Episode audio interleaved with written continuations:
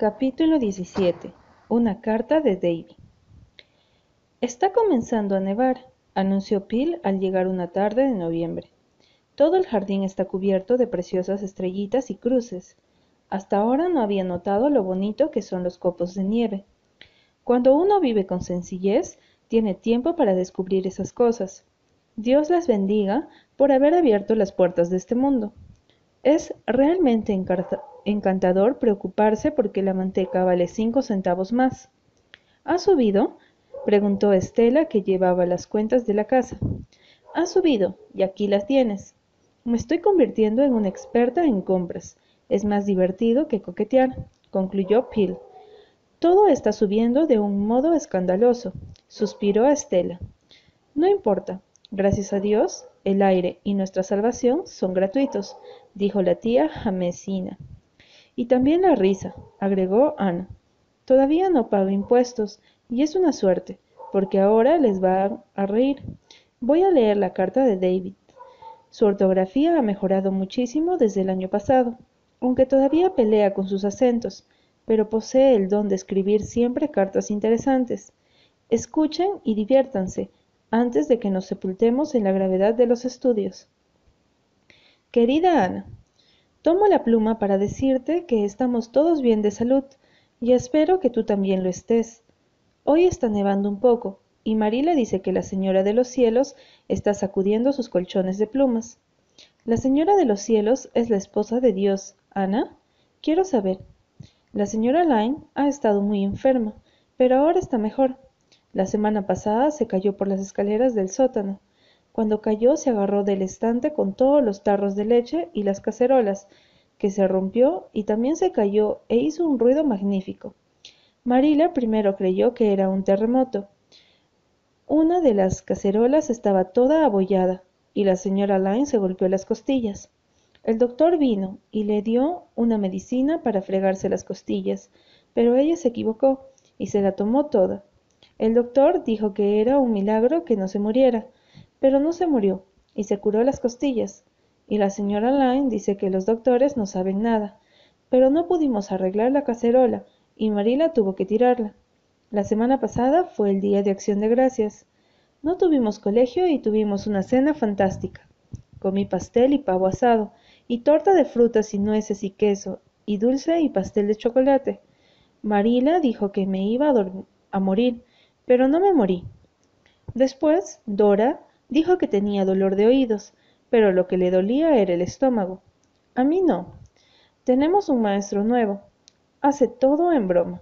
El otro día hizo que los niños de tercer grado hiciéramos una redacción sobre la clase de esposa que elegiríamos y a las niñas qué clase de marido. Se murió de risa cuando las leía. Esta es la mía. Pensé que te gustaría verla la clase de esposa que me gustaría tener. Debe tener muy buenas maneras, tenerme siempre lista la comida y siempre tratarme muy bien. Debe tener quince años, debe ser buena con los pobres y tener limpia la casa e ir a la iglesia. Debe ser muy hermosa y tener cabello rizado. Si consigo una esposa así, seré muy buen marido con ella. Creo que las esposas tienen que ser muy buenas con sus esposos. Algunas pobres mujeres no tienen ningún marido. La semana pasada fui a White Sands, al funeral de la señora Isaac Bright. El esposo de la muerta estaba muy triste. La señora Lyne dice que una vez el abuelo de la señora Bright robó una oveja, pero Marila dice que no debemos hablar mal de los muertos. ¿Por qué no, Ana? Quiero saber. No hay peligro en hacerlo, ¿no es cierto? La señora Lyne se puso furiosa el otro día porque le pregunté si había vivido en los tiempos de Noé. Yo no quería ofenderla, Solo quería saber, ¿vivió Ana? El señor Harrison quería librarse de su perro. Una vez lo colgó, pero él vivió y se puso a correr por el granero mientras el señor Harrison cavaba la fosa. Y entonces volvió a colgarlo, y esta vez quedó muerto. El señor Harrison tiene un peón nuevo, el patizambo. El señor Harrison dice que tiene los dos pies izquierdos. El peón del señor Barry es Aragán. La señora Barry lo dice, pero el señor Barry dice que no es Aragán exactamente, sino que piensa que es más fácil desear las cosas que hacerlas. El cerdo, premiado de la señora Andrews, que ella estaba tan orgullosa, se murió de un ataque. La señora Lyne dice que es un castigo por su orgullo, pero yo creo que fue peor para el puerco. Milty Boulter ha estado enfermo. El doctor le dio una medicina que tenía un gusto horrible. Le ofrecí tomarla yo por un centavo, pero los Boulter son muy tacaños. Milty dice que prefería tomársela él y guardarse la moneda. Le pregunté a la señora Boulter cómo hace para pescar un hombre y se enojó mucho y me dijo que no sabía, que nunca había pescado ninguno. La SFA va a pintar otra vez el salón. Están cansados de tenerlo azul. Ayer vino el ministro nuevo a tomar el té. Comió tres pedazos de torta. Si lo hubiera hecho yo, la señora Lyme me habría llamado glotón. Y él comía ligero y tragaba pedazos grandes y Marila siempre me dice que no se debe hacer. ¿Por qué los ministros pueden hacer lo que no pueden hacer los niños? Quiero saber. No tengo nada más que contarte.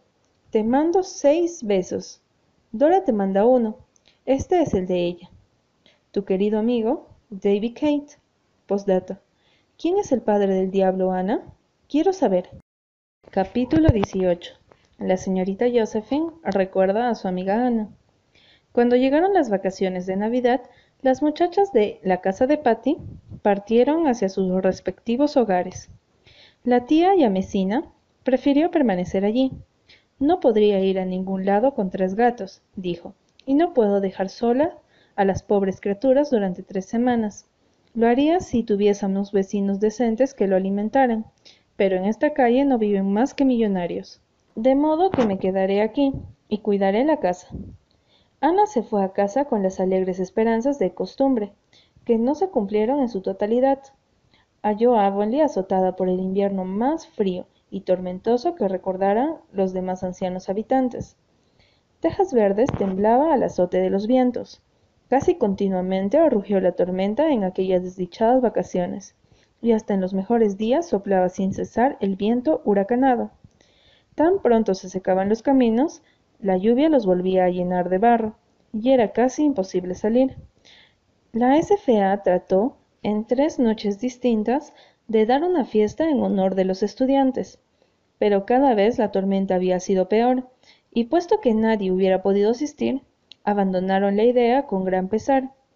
Ana, pese a su lealtad por Tejas Verdes, no pudo dejar de pensar en la casa de Patty, con sus acogedores fuegos, los ojos bondadosos de la tía Yamesina, los tres gatos, la alegre charla y las placenteras tardes de los viernes, cuando acudían las amistades del colegio y hablaban de todo un poco. Ana se sintió sola durante todas las vacaciones. Diana estuvo aprisionada en su casa con una grave bronquitis.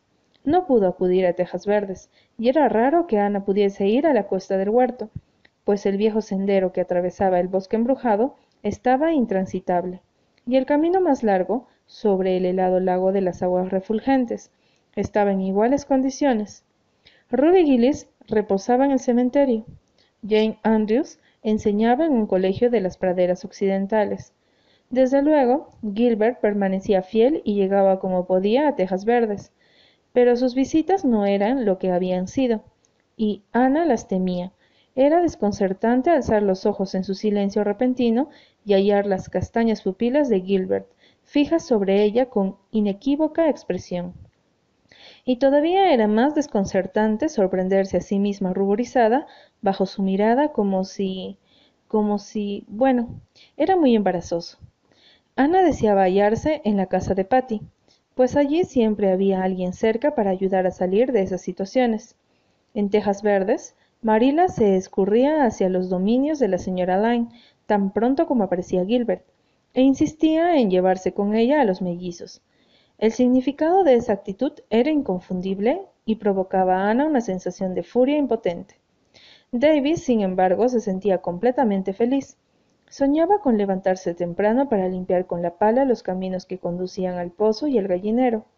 Disfrutaba con los dulces de Navidad que Marila y la señora Lyne rivalizaban a preparar para Ana, y estaba leyendo, en un libro de la escuela, un cuento que le cautivaba, El héroe, que poseía la milagrosa facultad de meterse en situaciones difíciles. Siempre conseguía escapar por oportunas erupciones volcánicas o por terremotos que arrastraban, en general, todos sus problemas, lo conducían hasta la gloria y la fortuna, y permitían que la historia llegara a su término de la manera más feliz. Te digo que es un cuento maravilloso, Ana, declaró enfáticamente. Me gusta más que los de la Biblia. Ah, sí, dijo Ana sonriendo. David la contempló con, curiosidad. No parece sorprendida, Ana. La señora Lyne se sorprendió mucho cuando se lo dije. No, David, no me sorprende lo más mínimo. Me parece muy natural que a un niño de nueve años le guste más leer un libro de aventuras que la Biblia. Pero cuando seas mayor, estoy segura de que comprenderás que la Biblia es un libro maravilloso. Algunas partes me gustan, concedió Davy. La historia sobre José es formidable. Pero si yo hubiese sido José, no hubiera perdonado a mis hermanos. Les hubiera cortado la cabeza. La señora Lyne se enfadó mucho cuando lo dije, cerró la Biblia y dijo que nunca la leería más si hablaba así. De manera que ahora no hablo cuando los lee los domingos por la tarde. Solamente pienso cosas y se las digo a Milty Bouter al otro día en el colegio. Le conté a Milty la historia de Eliseo y los osos, y se asustó tanto que nunca más se rió de la calva del señor Harrison. ¿Hay muchos osos en la isla del príncipe Eduardo Ana? Quiero saberlo. No en estos tiempos, dijo Ana con aire ausente. Oh, Dios, ¿terminará alguna vez esta tormenta? Solo Dios sabe, dijo Davy alegremente mientras se disponía a reanudar la lectura. Esta vez sí que se sorprendió Ana. Davy, exclamó con tono de reproche. La señora Lang lo dice, protestó Davy. La semana pasada, una noche en que Marila preguntó, ¿se casará alguna vez Ludovic Spett y Theodora Dix? La señora Lyne dijo, Solo Dios lo sabe. Bueno, hizo mal en decirlo, respondió Ana, tratando de salir del paso. Nadie tiene derecho a pronunciar su nombre en vano ni a hablar tan a la ligera, Davy. No lo repitas nunca, ni aunque lo diga en voz baja y con serenidad, como hace el ministro. No, ni aun así. Bueno, no lo haré. Ludovic Spett y Theodora Dix viven en Middle Crafton, y la señora Lyne dice que llevan cien años de noviazgo. ¿No serán pronto demasiado viejos para casarse, Ana? Espero que Gilbert no te corteje tanto. ¿Cuándo te vas a casar con él, Ana? La señora Lyne dice que seguro que sí. La señora Lyne es una... comenzó a decir Ana irritada, pero se detuvo. Vieja chismosa, concluyó Davy con calma. Así lo llaman todos. Pero es seguro, Ana. Quiero saberlo.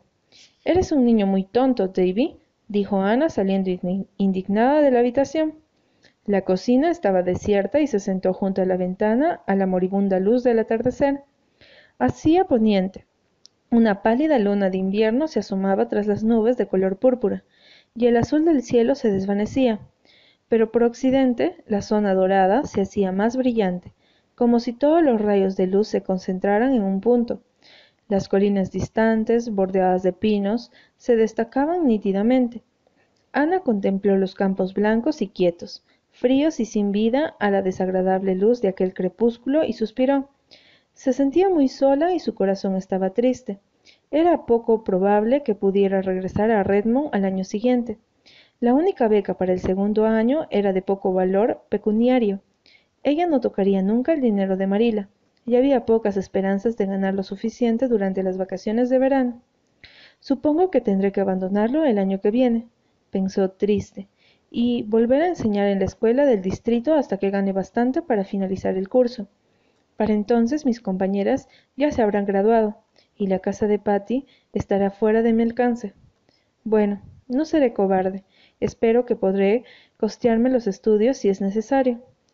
Por ahí viene el señor Harrison, anunció Davy, antes de salir corriendo. Espero que traiga la correspondencia. Hace tres días que no llegan cartas, y quisiera saber qué andan haciendo los liberales. Soy conservador, Ana, y te aviso que hay que andarse con cuidado con los liberales. El señor Harrison había traído la correspondencia. Había alegres cartas de Estela, Priscilla y Pil, que disiparon en un momento la tristeza de Ana. También la tía Yamesenia había escrito anunciando que conversaba encendido el fuego de la chimenea, que los gatos estaban bien y que las plantas crecían magníficamente. El tiempo ha sido muy frío, decía, de modo que permitió a los gatos dormir en la casa. Rusty y Joseph sobre el sofá de la sala, y Sara a los pies de mi cama. Me acompaña mucho su ronroneo cuando me despierto por las noches y pienso en mi pobre hija que está en el extranjero. No me preocuparía mucho si no estuviera en la India, pero dicen que allí las serpientes son horribles. Hace falta todo el ronroneo de Sara para ahuyentar este pensamiento. Tengo confianza en todo menos en las serpientes. No me explico por qué las hizo la divina providencia. Pues no parecen obra de Dios. Me siento inclinada a creer que son obra del diablo. Ana dejó para el final una carta breve, escrita a máquina, suponiendo que sería de poca importancia. Cuando la hubo leído, permaneció inmóvil y con lágrimas en los ojos. ¿Qué te ocurre, Ana? preguntó Marila. Ha muerto Josephine Barry, dijo Ana en voz baja, de manera que al fin ha partido. Bueno, ha estado enferma durante más de un año, y los Barry esperaban esa noticia en cualquier momento. Es mejor que descanse ya, Ana, pues ha sufrido mucho. Siempre te quiso mucho. Me ha querido hasta el final, Marila. Esta carta es de su abogado. Me deja un legado de mil dólares. Por Dios, eso es un montón de dinero, exclamó Davy. Es la señora que está en la cama del cuarto de huéspedes cuando tú y Diana saltaron encima, ¿no? Diana me lo contó todo.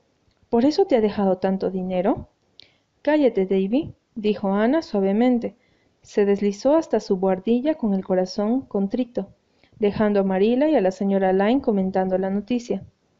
¿Crees que ahora se casará Ana? inquirió Davy ansioso. Cuando Dorcas Sloane se casó el verano pasado, dijo que si hubiese tenido dinero no se habría preocupado por un hombre, pero que vivir con un viudo con ocho hijos era mejor que vivir con una cuñada. Davy Kate, te inquieta la lengua, dijo severamente la señora Lyne. Hablas en forma escandalosa para un niño. Eso es.